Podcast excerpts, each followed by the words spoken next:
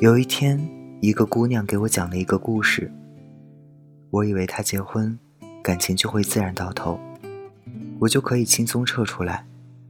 我在等那一刻，有一个姑娘牵着她的手，笑得那么开心，然后我会大哭一场，送走我的爱情。人会在绝望中看到一点希望吧，不然为什么活着呢？我承认，还是会在往后的日子里想起他。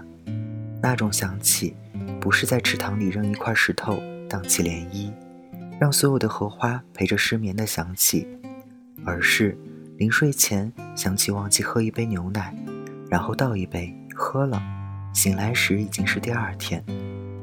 祝我们都前程似锦吧，不然呢？那天，她打扮得漂漂亮亮去参加前任的婚礼。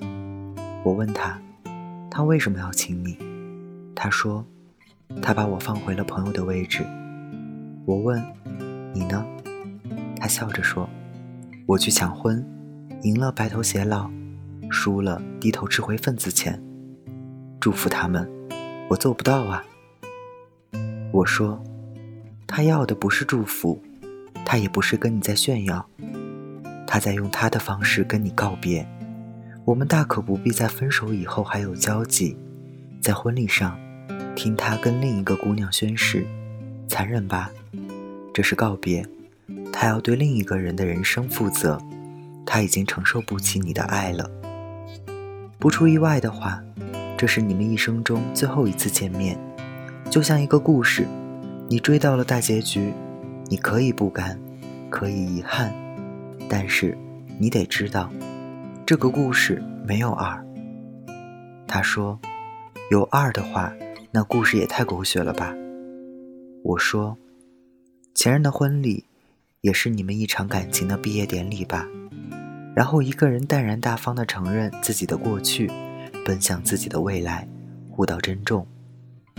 折磨我们的，不是放下不放下的纠结，而是心存侥幸的幻想。心魔一除，也就轻松了。你要记得，曾经那么用心的喜欢一个人，不是你的伤疤，是你的骄傲。大大方方的告别，那才是爱的体面吧。他问：“所以，爱会消失，对吗？”我想了想，问他：“你学会了爱吗？”他说：“似懂非懂。”我笑着说：“那些似懂的，会跟着你很久，然后。”你会遇见一个新人，验证，哦，原来这么爱一个人真的很舒服，很安全。而那些非懂的，会被时间收回去，重新打磨，再发给你，在新的感情里接受考验。特像你在学校里学会的那些知识点，有的变成了后来你对抗生活的法宝，有的考完试就被收回。爱，怎么会消失呢？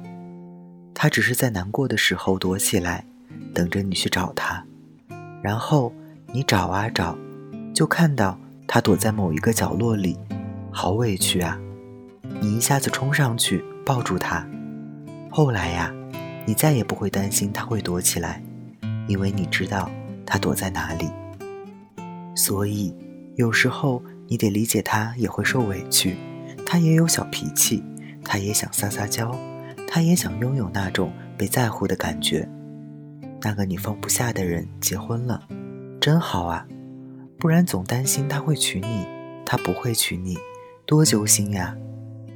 凡是尘埃落地的事儿，甜点儿、苦点儿，都值得庆祝。你说呢？感谢作者七先生，大家晚安，我是台灯。